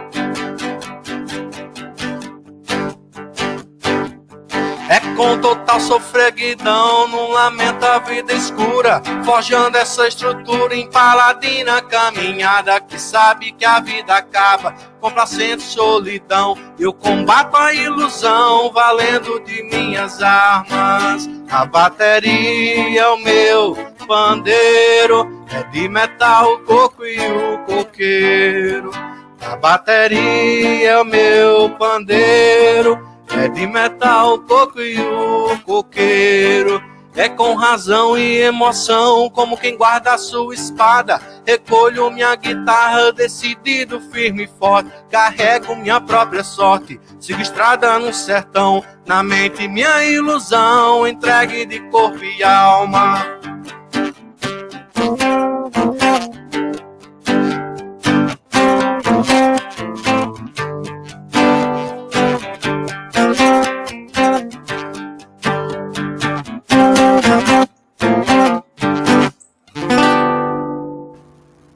É isso. É isso e é muito, meu irmão. O Daniel, o Daniel já, o Daniel já disse que quer gravar o pandeiro nesse som aí, ó, Opa, cara. A gente precisa. Olha aí. Perguntando olha quando é aí. que vai sair clipe. Perguntando quando é que vai sair o clipe novo aqui. Eu vou começar em a, a- começar a rolar os brainstorms aí, os processos embrionários, as ideias e deixar fluir. Ah, cara, lá para 2029, quando acabar a pandemia aqui no Brasil, a gente vai ter muita coisa para fazer, né? Não, não queria muito pensar nisso, mas aproveitando essa oportunidade que você está falando sobre 2000 e lá na frente, reforçando aí o- as mensagens da, da Daniela, desse grito, que é o grito de muitos já, o grito de muitos. Registrar também aqui o nosso abraço da TV Café com Fibra Ótica, Eva Vilma, grande braço forte do nosso movimento MST, enfim, fora, não é isso? Galera, sintam-se à vontade para poder fazerem suas perguntas aqui também através do chat. A gente também está observando a vocês aqui nesse sentido, está acompanhando também, mas enquanto não chegam as perguntas, eu tenho mais uma para poder fazer aqui a vocês. Rocha. Ah, particularmente falando, quais são as maiores influências, as maiores referências musicais que vocês têm assim, no- ao longo dessa, dessa jornada de vocês? É, no meu caso, eu tive, a- após entrar na Arlequim, minha referência inicial era muito é, o classicão, Nirvana, Guns N' Roses, Iron Maiden, é, para o brasileiro, Catedral, Legião. E depois que eu entrei na Arlequim, engraçado, uma das primeiras coisas que o Lucas falou sobre a música Laila, né, que- eu pedi para ele pegar, e quando eu entrei no Arlequim Pachel, ele me deu um DVD do 14 bis. Toma aí, escuta esse negócio aí até abusar. E até hoje eu escuto e não abusei. É, Por sinal, Então- interrompendo você, Vanessa, uma das minhas maiores referências paternas, viu? Meu pai, eu é? sempre cresci ouvindo 14 Muito bis, é, enfim, toda Muito essa massa. galera aí. E aí, após entrar na Arlequim, eu comecei a conhecer outros, outro mundo, né, de música. Os, os colegas aí, amigos, tinham, tinham outros gostos, e enfim. E aí começou por Pink Floyd, né? Eu não posso nem deixar de começar por isso. Porque, por se tratar por a banda se, não se intitular, mas se dizer às vezes, e aí a gente faz também, né, como rock progressivo, é, com essa regionalidade e tal. Então, acho que Pink Floyd foi uma inspiração que eu tive grande. Eu tinha, eu era um pouco cético com, com Pink Floyd na adolescência, porque eu dizia aquilo que muitos dos roqueiros adolescentes diziam na época que Pink Floyd é 30 minutos para começar a música. Eu, eu, eu tinha, eu usava isso, e eu acho que você já deve ter ouvido isso de alguém. É, e aí eu acho que minha primeira é, influência já dentro da banda, assim, e ainda hoje é Pink Floyd, é, Beatles também, para aprender a gostar muito de Beatles ainda antes de Pink Floyd. E, e hoje, uma coisa que a gente nem falou aqui, Diego, Jefferson e eu, nós estamos cursando licenciatura em música. E aí, desde janeiro, né? E aí a gente, no, no meu caso especificamente, é, eu, um pouco antes do, do curso, eu estava mais ouvindo uma coisa mais regional. Como eu falei, um Cordel do Fogo Encantado, Academia da Berlim, da grande música de Recife, que para mim é extraordinária. É, Cara, eu, Nação- eu, como, eu como recifense, eu sei bem o que é isso, viu, cara? O, o Recife criou um. Existe rock and roll, existe forró e existe a música do Recife. O Recife criou um estilo ali, né? Deixa, deixa Academia da. Berlim, da Ed. Bom Sucesso Samba Clube, enfim. Deixa, deixa eu interromper você para contar algo bem, bem, bem interessante nesse sentido, cara. Eu estava vendo uma vez uma entrevista com o seu Jorge, e o seu Jorge, quando chegou da França, passou acho que uns cinco anos na França e tal. E aí, quando ele voltou da França, que chegou no Rio, quis montar um projeto dele. E aí, uma das pessoas que era do ciclo dele lá disse: Cara, vai em Recife e procura Chico Science, algum evento com Chico Science Nação Zumbi. E ele foi para um abril para o rock, que era um evento grandioso que rolava lá em Recife. E inclusive nesse show que ele estava lá, eu estava também. E aí ele se- no processo da entrevista lá, ele disse que chegou, ficou meio que num, num canto reservado, próxima mesa de som ali e tal. E aí ele disse que depois de um, de um, de um show de uma banda, que se não me falha a memória era Querosene Jacaré, de lá de Recife, ele ele disse, cara, eu vi uma movimentação de um pessoal que chegou com os tambores e tal, e algo muito percussivo. E aí eu fiquei aguardando toda aquela movimentação. Cara, de repente as luzes se acenderam, alguém veio lá de trás e gritou: Eu vim com a nação zumbi.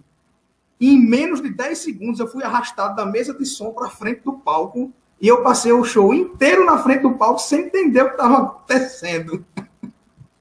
Então você já imagina o que é essa Muito. força, né, cara? Depois que ele voltou para o Rio de Janeiro, ele montou a, a Farofa Carioca, que foi o primeiro projeto dele é, depois dessa vinda dele da França. Mas pode continuar aí, cara. Massa. E é, eu falei do, do show do Cordel do Fogo Encantado, eu acho que é uma das músicas, uma das bandas brasileiras assim que eu mais ouço e que gosto muito. Eles são de Arco Verde, né, no, no Pernambuco. Eu não, E- eu não sei se é Arco Verde ou Surubim. Eu tenho essa, eu É. tenho essa dúvida ainda. Ou se alguns são, enfim. É, mas enfim, é, é uma banda, inclusive música paraibana, é Arco Verde, Daniel Aí. confirmou aí. Daniel. E aí eu, Daniel Isso, conhece isso. aquele pessoal ali todinho ali. É o povo de Daniel E aí- E aí nos últimos anos eu conterrâneo. passei E aí nos últimos anos eu passei muito a, a ouvir a, a música brasileira, é, essa música mais nova, né? Tem o Cidadão Instigado de Fortaleza que tem um progressivo muito que eu acho muito massa. Então é o próprio Seu Pereira aqui da Paraíba. E aí, só que ultimamente é, eu ainda escuto essas coisas, mas ultimamente eu passei a escutar muito samba, muito bossa nova por causa do curso. eu estou querendo levar ela, é, esse curso, né, com a prática, sim, coco de Dona Zefinha, não pode deixar de citar. Eu já ia falar é, aí. Levar, levar para essa parte da, do, da música clássica brasileira, né, a, a, bossa nova e o samba, então eu estou ouvindo muito isso ultimamente. Eu acho que basicamente, basicamente não que eu falei muito, mas é isso, minhas influências são essas aí. Eu acho assim, em relação ao som da banda, você pegar, por exemplo, a, a, os trabalhos autorais é, que a banda tem, a gente trabalha muito em cima de, de acho que três características principais, assim, né? Eu costumo até falar, assim, o Arlequim é uma banda de hard rock, né? Uma banda de rock progressivo também, com elementos da música nordestina, né? Então, assim, nesse leque aí, a gente vai de Geraldo Amâncio e Oliveira de Panelas até Pink Floyd e ACDC, entendeu? Bota Aí, tudo isso no liquidificador. É, passando aqui em Cajazeiras e arrastando assim, Coco de Dona Zefinha, Baião de Doido, Apocalipse, assim. Vem, vem esse, esse, esse é, tsunami, né? É. Mas, mas, mas a, a, a, pegada é essa. Eu, eu poderia lhe falar assim que o Pink Floyd, é, é, desde o início da banda, tanto é que eu acho que cover mesmo, assim, de fazer. É, não vou dizer fazer a música igual, mas fazendo. É, vamos dizer, covers, de tocar, tocar nos no, no shows, né? A gente sempre tem um Pink Floydzinho ali no repertório. Então, assim, eu, eu diria a você que o Pink Floyd ele tem uma grande influência sobre mim total. Mas eu acho que sobre a banda também. Tem Beatles, evidentemente, tem o nosso representante aqui do departamento de Beatles da banda aqui, Jefferson, mas, mas influenciou todos nós.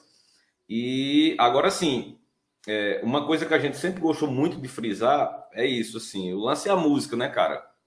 O rock ele é um rótulo, na verdade, né? Porque primeiro que cabe muita coisa dentro do rock, né? Se você for pegar o, o rock and roll lá dos anos 50 dos Estados Unidos, do rockabilly, né? Do rhythm and blues, com o rock progressivo que se fazia na Inglaterra, por exemplo, já há uma diferença grande, né? Do ponto de vista sonoro. Então, assim, o rock é muita coisa. Aí, quando você vai para as periferias do mundo, como é o caso aqui da América Latina, como é o caso do Brasil, ele ganha feições diferentes também. Você escutar o CD do você escutar um disco do Baião de Doido, o Baião de Doido tocar, você vai ver uma variação do rock que é o hardcore com o baião. Quer dizer, assim, não tem muita fronteira, né? A, a fronteira é mais para bate-papo de bar. Mas se a gente for pegar conceitualmente mesmo no, no, fim das coisas, as coisas se misturam. E a gente vive numa época de mistura de sons, né? Então, a gente fala hard rock progressivo com elementos de música regional, mas na verdade é, a gente faz, é, tenta abrir o leque ao máximo, né? Mantendo a estrutura, né? Para não ficar totalmente perdido, a gente tem um tipo de som com guitarras distorcidas, às vezes em clean, uma pegada de hard rock, uma pegada de, de, de, de rock progressivo. Mas basicamente, eu, eu diria a você que as influências do, do, do Arlequim são do corpo de Dona Zefinha ao Apocalipse. Juglar. Sensacional, cara. Manda ver, cara, manda ver. É, falar de influência com o Arlequim é muito complicado, né? Porque o Arlequim é, é, é, dado a tudo e a todos. O Arlequim é uma banda que é sempre mistura tudo. Se eu fosse falar, se eu fosse falar pessoal, aí não tenho que falar porque quem me conhece, né? Deixa eu ver se aqui. Até aqui tem, ó. Aqui, ó no braço aqui, ó. Eu nem gosta. Eu sou, bitom, eu sou bitomaníaco, mas eu sou bitomaníaco que sou também a, é, a, as minhas, as, as músicas que me moldaram, que me construíram. Cara, eu cresci com uma família que escuta Jovem Guarda, Roberto Carlos, aí depois fui crescendo, tive uma adolescência com pessoas que ouviam do rock, é, o pop rock nacional, é, eu ouvia de, tipo, de Legião Urbana só para contrariar. Olha só a loucura de Dire Straits a Gabriel Pensador. Então, cara, eu sempre fui muito envolvido com música. Hoje eu escuto de samba, escuto, adoro brega. Quem me conhece sabe que eu adoro breguinha. Breguinha tomando uma cerveja é bom demais, nossa senhora. Cara, o Mas a gente brega... escuta de tudo. E assim, O Mas brega. tentando voltar essa. Até em Recife, É bom, o Brega, é bom, é bom. o Rei É Rossi. É o rapaz, oh, que Deus o tenha, nosso rei. mas assim, Ju, claro, mas se apegando assim à banda, o Arlequim tem. É muito característico do Arlequim essa, essa mescla de sons, essa mistura de sons. Pra você ver, por exemplo, é, é, Nogueira abriu, tocando um violãozinho aí, com uma música mais hard rock, né? É, depois Vandils puxou aí uma coisa mais coco. Eu não sei se, o, se o, o som tá bom, mas deixa eu pegar o violão aqui. Tá saindo aí? Tá ouvindo de boa aí o som? Beleza? Aí, dizer, Vandils, Vandils fez um pouco, Nogueira fez um, um- Isso é autoral, viu? Não é os covers, as releituras que a gente fala. Ou seja, o Arlequim compõe é, de hard rock a coco, aí de repente até um blusão tipo. Não acredito que o som de New Orleans só fale sempre tristeza. Não é possível que a Lucille de. King seja uma caixa de dor. O bom da vida se encontra em tantos medos, eu quase tenho certeza. Por isso eu canto esse blues de contrassenso de alegria e de amor. Por isso eu canto esse blues, bluesar. Por isso eu canto esse blues, bluesar. Por isso eu canto esse blues de contrassenso de alegria, de sorriso e de amor. Ou seja, essas misturas que o Arlequim faz de buscar blues, de buscar regional, é o que Nogueira fazia. De você trazer a música regional rock, né? E você trazer o regional é uma coisa que o Arlequim tem. Que assim, é muito Arlequim. É muito Arlequim. Então, é, é minha paixão que eu acho assim que o Arlequim, de ideologia que o Arlequim tem, que me atraiu muito, que se parece muito com os músicos que, que compõem o Arlequim, é essa mistura de gostos musicais que formou tanto o músico quanto a banda.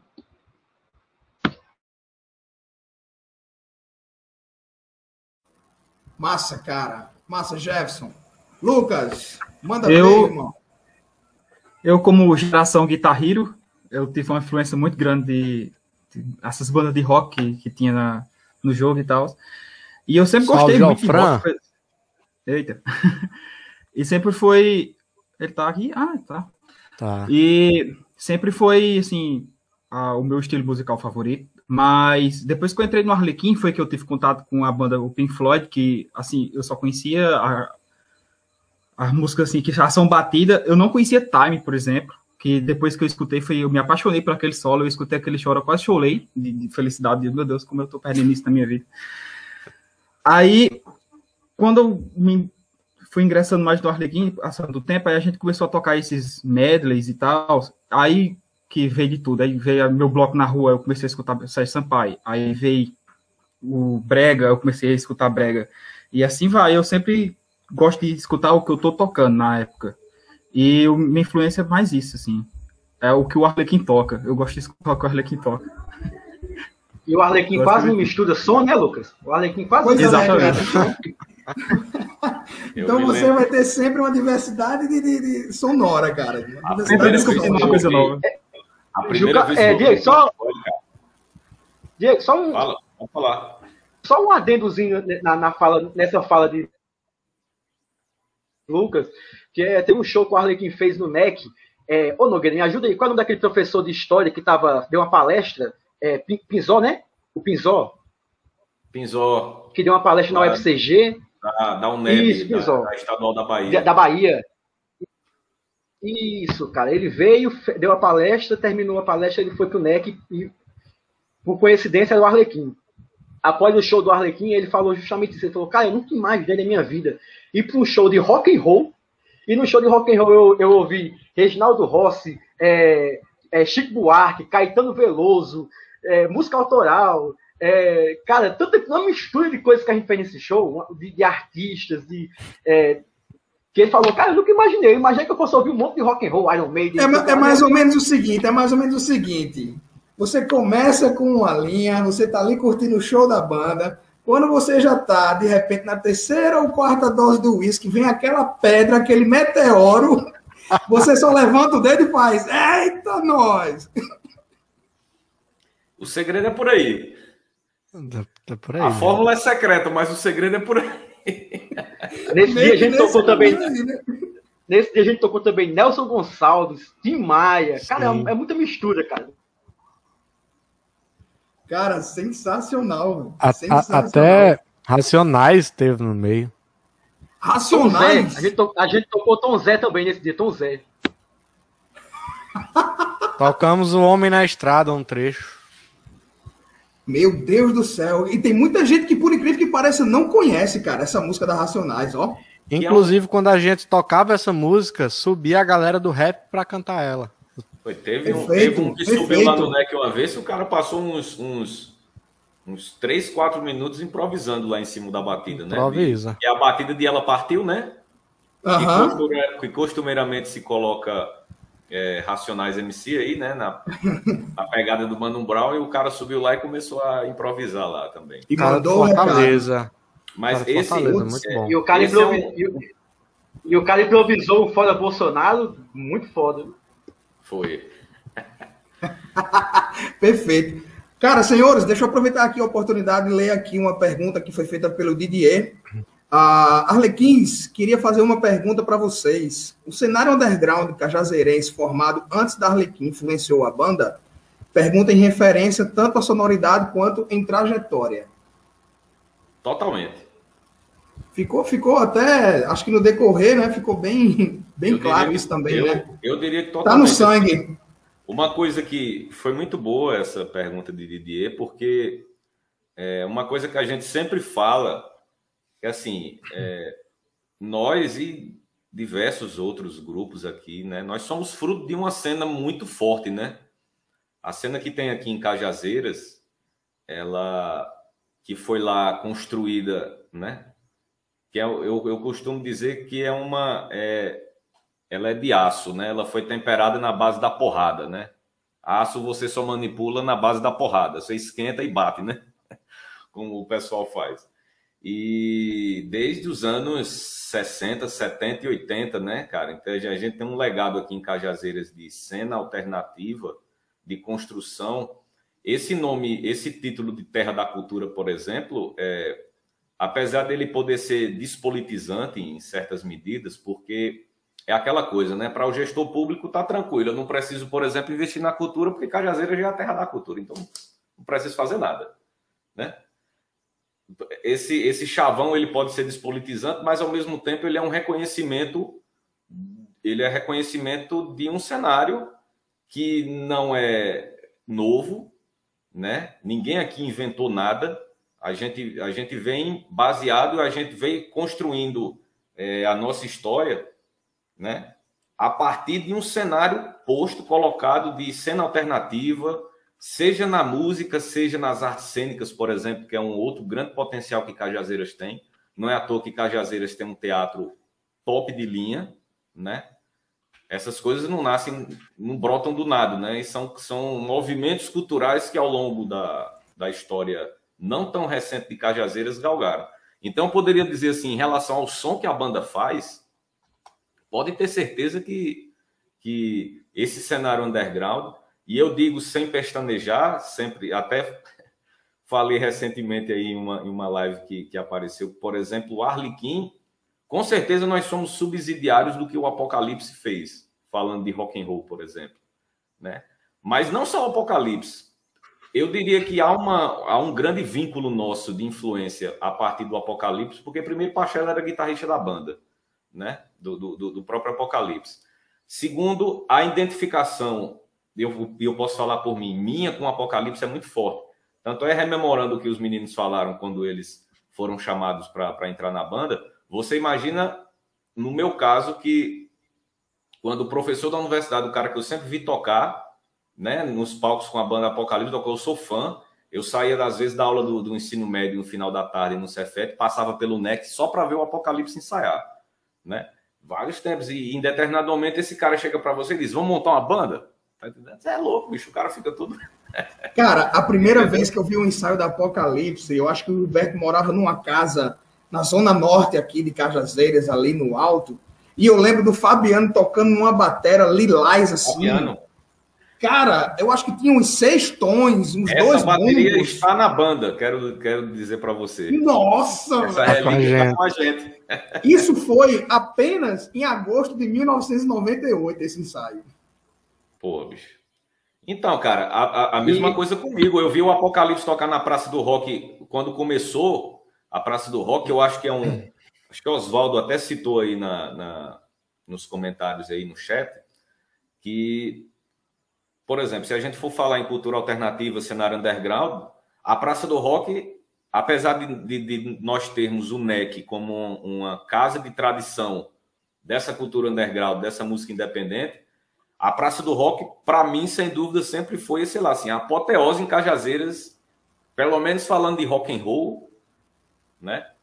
É a, gente, grande- a gente, a gente é tem um NEC, a gente tem um NEC como referência no sentido do ano ali, né? Rotineiro, é o nosso- e a é a praça, a casa praça do do, a rock dia. é o é a nossa casa do dia a dia. Agora a praça do rock é a apoteose, é a nossa apoteose, né? Tanto, e, e, e ver o Apocalipse tocar ali em 2001, 2000, 2001, 2002, eu acho que foi quando o carnaval saiu ali da Praça João Pessoa e foi para ali para Juvencio Carneiro e, as- e, tem- e a Praça do Rock, a Praça Alternativa do Rock, ela nasceu em cima de uma carroceria de caminhão ali na Praça das Oito Cicas, né? Com um caninho lá fazendo um banhozinho de bico a galera curtindo rock and roll lá. E, e, e, e ver esse tipo de, de coisa, sem dúvida alguma, foi uma influência para todos nós, né? Os Caja Rocks, que Oswaldo eh, sempre organizou também. Tanto é que eu, eu, eu primeiro, acho que o primeiro evento underground em Cajazeiras que eu fui na minha vida, final dos anos 90, foi um Caja Rock, né? Então, assim, não tenha dúvida que tanto a gente como acho que a maioria das outros grupos artísticos, não só de música, mas até de, de teatro e, e- e- e outras manifestações artísticas, nasceram a partir dessa tradição cultural de Cajazeiras, inclusive dessa tradição underground, né, que está fora do, do que é dito o padrão oficial, né? Tanto é que a Praça do Rock até hoje é um exemplo cabal disso, né? Encrostado no carnaval, você tem um corredor da folia lá, que é a festa principal, e você tem a- uma praça do rock alternativa que até hoje sobrevive, né? Esperamos que num dia que a gente tiver um carnaval de novo, ela possa estar lá presente. Nogueira. E é claro que a gente precisa se engajar para isso também, né? Fiquei até triste agora. Um dia quando Nogueira, só complementando, só complementando a, a pergunta de Didier, é, eu acho assim que além de influência, é, essas bandas antes, né, do Arlequim, é, além de influência, ela tem o quesito de formação, né? Quer queira, quer não, se você parar pensar, os músicos que hoje em dia formam o Arlequim tiveram experiência, acho que quase todos, menos Lucas que está aqui hoje presente, mas eu passei pelo Baione Doido, Vandilson passou pela escola Baione Doido, Diego passou também pela escola Baione Doido, entre outras que a gente passou, que a gente. Mas, tipo, além de, de- de influência, tem essa questão da formação do músico. O Arlequim recebeu músicos mais prontos para fazer o que para fazer o Arlequim, justamente por causa dessas bandas que a gente tem aqui na cidade, antecessoras ao Arlequim.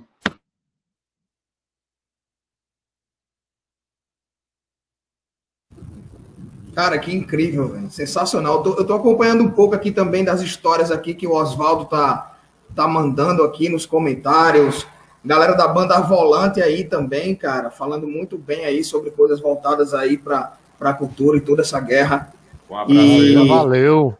Cara, quem, quem faz a cultura de fato é quem mata um leão por dia aqui para poder a- dar uma alavancada nisso. E a gente sabe muito bem, né? Como é difícil e a dureza que é para a gente estar enaltecendo tudo isso. É, família, antes da gente partir para as considerações finais, para os momentos finais da, dessa live sensacional, eu estaria aberto aqui para uma vigília musical com todos vocês aqui, sem sombra de dúvidas, porque história é, é o que não falta. Eu queria que vocês falassem um pouquinho sobre o projeto do BNB aí que vai rolar, hein? Isso aí é uma novidade sensacional para a galera aí, para a galera que curte. Na verdade, rolou já, né? Rolou, né? Foi, Rolou. foi, foi em dezembro. Isso, é isso, o- isso. O Centro Cultural, eles começaram. Mas no final estamos abertos a outra proposta, viu, Benê? Se quiser Opa, outra, sim. Atenção, Michael Oliveira. qualquer coisa eu tô aí. Nós, nós tivemos né, esse prazer, esse convite do, dessa nova etapa do BNB, do Centro Cultural Banco do Nordeste de Souza, especificamente, na pessoa de Maicon Carvalho, que convidou a gente. E eles demoraram até um pouco, né? E abriram é, editais para eventos online, né? Eventos gravados ou ao vivo, enfim. E aí convidaram a gente, foi um desafio grande porque a gente ia ter que sair e tocar ao vivo e gravar e mixar e editar câmera e tudo isso. E a gente topou o desafio. Ele passou um prazo lá pra gente e a gente vamos gravar. Ah, escolhemos a CPT como cenário, a Comissão Pastoral da Terra, para mostrar um pouco esse lado sertão. É, e é um lugar que também é uma das casas do Arlequim, né? A, a CPT, nós já ensaiamos lá nós temos formação política lá dentro, então é, a gente agradece muito a eles também. É, eu vou deixar o link do. Vou deixar o link do, do vídeo no bate-papo do, do chat aí, para quem quiser ver. Ele é um vídeo longo, né? É um show de 45 minutos. A gente toca e conta também um pouco da nossa da história da banda, é, não, completa, não tão completa como a gente fez aqui por causa do tempo, mas a gente intercala é, músicas. A gente falou que o show é, era sobre músicas e histórias. Então acho que Daniel vai rodar um, trechinho só desse show aí para depois a gente encerrar, não é isso, Daniel? Daniel, manda ver aí. Eu falei Michael Oliveira, Michael Carvalho, cara. Michael Carvalho. É. Michael Carvalho, grande Michael, velho. Manda ver aí, Daniel.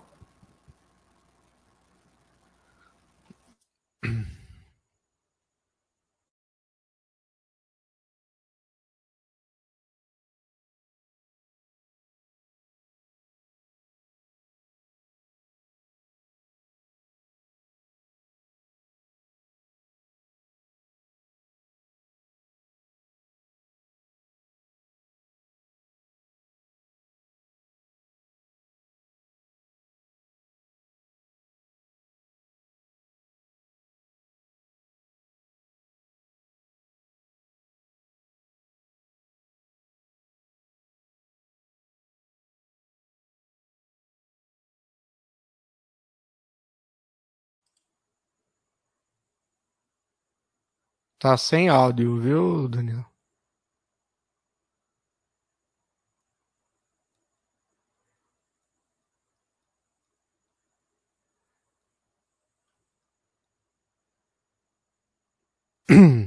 Se não rolar, você a gente encerra aqui e você coloca o vídeo. Coloca o link aí, é. Deixa o link aí que a galera vê. Ou você pode soltar outro aí. A gente vai encerrar agora antes do vídeo, encerra depois do vídeo. Cara, se, se, se não rolar, disponibiliza pra galera acessar aí. Opa! Chegou, chegou.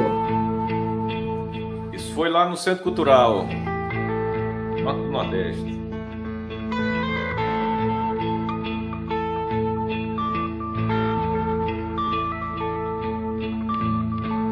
Olho perdido, vazio, molhado Das águas da alma que escorrem pro chão Encharcam a prece que escapa da boca, correndo na linha da palma da mão.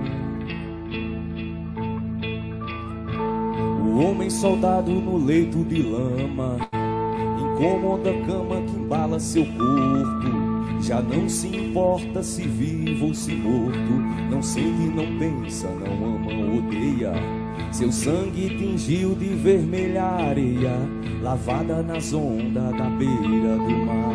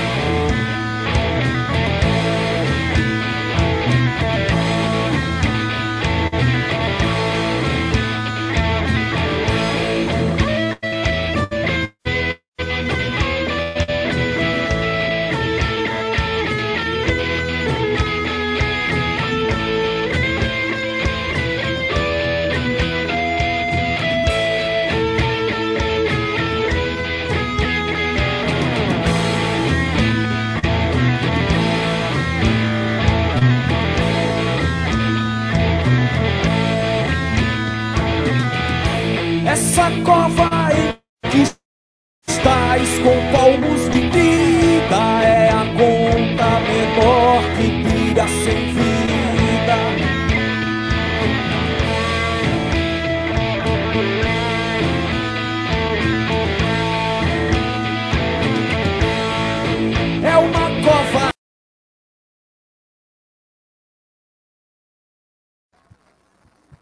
Isso aí foi um Aí foi trecho. só, foi só, o- só o gostinho, né? Isso aí foi numa apresentação lá no Centro Cultural. Acho que foi a nossa última apresentação lá. Não é, Vandilson Jefferson? Sim, Você- sim. Acho que há uns dois anos, dois anos e meio. Eu perdi Não, completamente a a, gente- a noção gente do fez- tempo a partir de 2020. a gente né? fez sei outra depois, Mas A gente fez depois uma apresentação para ajudar o BNB lá que estava Ah, fechamento. Porque na hora de inverno começou a chover. um- Isso, a gente fez debaixo do, da lona. Foi. literalmente. literalmente debaixo da lona. Galera, partindo para as considerações finais, queria que vocês deixassem um recado para a galera que ficou com a gente aqui até esse momento, para quem também vai ter a oportunidade de assistir essa live. Eu queria deixar também registrado aqui ah, o meu apreço por quatro pessoas que também curtem demais vocês e são muito do meu coração, que é o casal Cebalos, senhor Cebalos, Viviane, Ô, é, o Israel, meu querido Israel, e a Raquel Baixo também, são dois casais Maravilha. muito do meu coração, cara. E todas as, em todos os shows que, que eu tive a oportunidade de, de estar presente da Arlequim, eles estavam também. Eu sei que eles são bem fervorosos no sentido de dar esse apoio massa para vocês. Então fica aqui o meu registro, meu carinho para todos os precisa nem ser uma banda boa, basta ter amigos Não- e amigas. Imagine se fosse boa, olha só, tá maluco, cara. Então, façam as suas considerações finais, é, deixem um recado para toda essa rapaziada, para toda essa galera que ficou com a gente aqui até esse presente momento aqui na TV Café com Fibra Ótica. Só antes do Cássio Nogueira vai. Opa! É isso aí, só que no minuto 8 e 42. Isso aí, Daniel. É como o legítimo rock and roll. O rock and roll É. verdadeiro é aquele. Ele entra, ele entra na sala abrindo a porta no chute. É, exato. É, Aquela eu, chuteira de cravo de alumínio. É. só queria deixar aqui para vocês a- as redes sociais do Arlequim, né? Se você colocar Arlequim Rock aí, onde for, menos no TikTok, a gente não tá lá ainda não, porque ninguém aqui tem é, ginga para dança, não. É, mas a gente tá no Instagram, tá no Facebook, no Twitter e Arlequim Rock. Sigam a gente lá, tem muito material. No YouTube também tem muito vídeo. Procura pela gente também no Arlequim, coloca Arlequim Rock no YouTube, BNB, ou só Arlequim Rock, que você vai ver esse vídeo, que vai passar um trecho no final. E esse vídeo completo está no, no canal do Centro Cultural Banco do Nordeste. Agradecendo aqui mais uma vez a Maicon Carvalho pelo convite e toda a galera do Centro Cultural de Souza. E é isso. Adicionem a gente, inscrevam-se aí no canal e todas essas coisas que todo mundo já sabe o que é que tem que fazer aí nas redes, né? Diego, alguma consideração, algo? É, só agradecer aí o convite mais uma vez. Sempre um prazer bater um papo aí com o Juclá, que é um é um amigo querido aí. Desde que a gente se conheceu, a, a empatia foi instantânea, né, cara? Cara, foi, e, foi. Estamos devendo aquele brega ainda, que você falou bem O aí. Estamos devendo aquele brega aí para tirar esse som.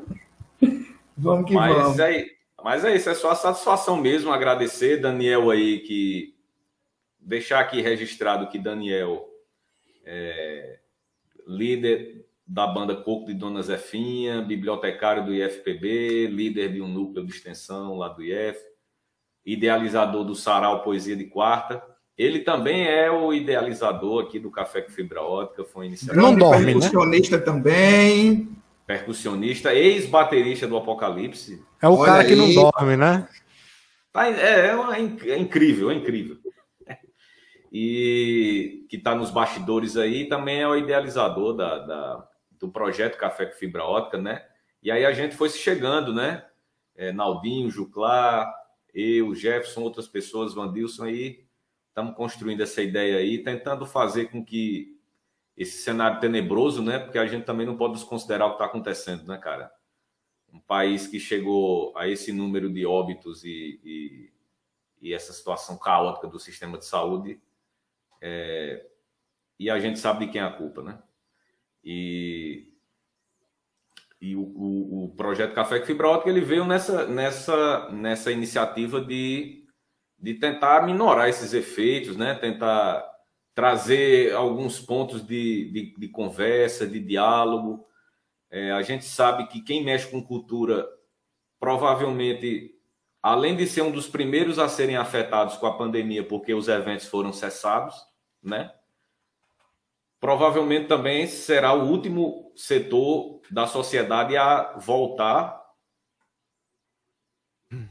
porque cultura sem aglomeração é um negócio meio, né? É um negócio meio manco, né? E... É aquilo que eu falei lá no início, né? A Cultura é aglomeração, a verdadeira energia. cultura aglomera. A Por troca de energia, né? A troca de energia. Por mais que, a, que as redes sociais, o mundo virtual da internet nos proporcione, por exemplo, um momento prazeroso como esse de hoje, a gente sabe que, que o, o contato corpo a corpo, né, o olho no olho, tá junto. E aí, quando a gente, a gente fala que desde Cajazeiras, a gente pensa no NEC, a gente pensa na Praça do Rock, a gente pensa na Praça do Leblon, né? E, a gente, e, e isso necessariamente é uma aglomeração. Evidentemente, nós vamos fazer isso quando tudo tiver normalizado, até porque a gente sabe quais são as medidas necessárias para combater essa desgraça, né? Que não é só uma desgraça, tem a desgraça da doença e a desgraça da ignorância, né? Então, a gente tem que combater as duas. Mas, mas é isso, só agradecer novamente e estamos aí à disposição. Quem sabe em 2021 não seja um ano da virada, né? Para todos nós. Continuemos acreditando de alguma forma, né? Joclar, companheiro, acho que a mensagem final que a gente deixa aqui é para os amigos que estão assistindo agora, para os que irão assistir daqui a pouco pelos, pelas plataformas aí sociais, pelos streams da vida, é cuide-se, né? Cuidem-se, cuidem-se, cuidem-se, cuidem-se, cuide de vocês e para cuidar do próximo, é, para que daqui a pouco isso vai passar e a gente vai se encontrar no NEC, e aí quando chegar essa hora eu quero ver a cara de todo mundo, quero ver todo mundo lá, e para isso a gente tem que se cuidar, né? E quando a gente chega numa, quando a gente chega no ponto de que a gente tem que aglomerar para protestar contra um governo, é sinal de que a gente tem mais medo do governo do que do vírus, né? Então, vamos se cuidar, vamos se proteger. Daqui a pouco isso vai passar, a gente vai se encontrar. NEC lotado, Arlequim, Descendentes, Baião, Apocalipse, Carro de Lata e muitas e muitas outras bandas aí. Vamos estar juntos, vamos estar fazendo aquele som. Vamos se cuidar, que daqui a pouco a gente tá junto. Abração para todos. É, agradecer a Daniel e a você, Juclar, pelo, pelo convite, a todo o pessoal que faz parte da equipe. E reforçar também as palavras de Jefferson, que não pode brincar com esse vírus, que realmente está morrendo de gente a rodo, e o governo não está nem aí, mas é o que a gente tem, né? E reforçar também a palavra de Oswaldo, que ele falou aqui no comentário no YouTube, que é doido para aglomerar no NEC, e espero que um dia a gente possa lá estar tá aglomerado, todo mundo junto. Cara, é isso aí. Como eu, venho, como eu disse no início também da live, eu sou um tanto quanto suspeito para poder falar, mas sentimento de gratidão por poder fazer parte hoje do time de mediadores desse projeto fantástico da TV Café com Fibra Ótica e agradecer por esse tempo que a gente passou juntos aqui, de poder levar toda essa história da família Arlequim Band. Já rolou uma sugestão aqui nos comentários. Já rolou uma sugestão aqui nos comentários. E, cara, espero muito em breve poder ver vocês pessoalmente num cenário totalmente diferente, totalmente oposto a tudo isso que a gente está tá vivendo. Feitas essas considerações finais, mais uma vez, sentimento de gratidão por vocês, por todo mundo que esteve aqui presente, por todo mundo que vai ter a oportunidade de assistir essa live também. E vamos de som, né, Daniel? Tá na agulha aí, irmão? Vamos. Que a gente vamos, traz. Vamos de som, né? todo mundo. Valeu. Obrigado aí por todo mundo que acompanhou também.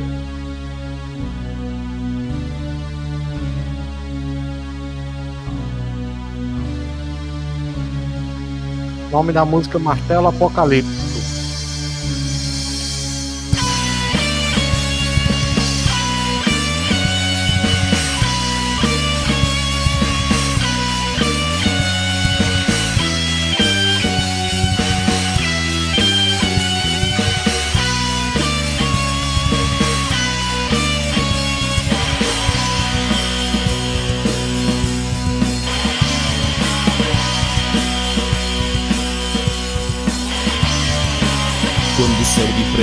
Recebeu o fogo adormecido no cobalto e enfrentando um terrível sobressalto, o telhado celeste se rompeu.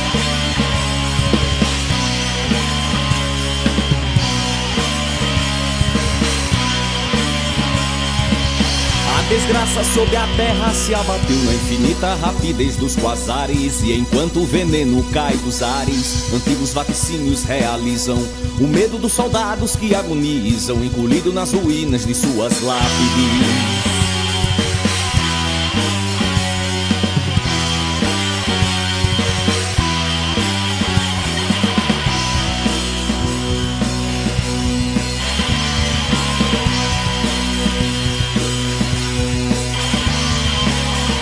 Calor deste solo torturado vai findando afogado pelo sangue. Bosque floresta, deserto e mangue se fundem no só corpo calcinado.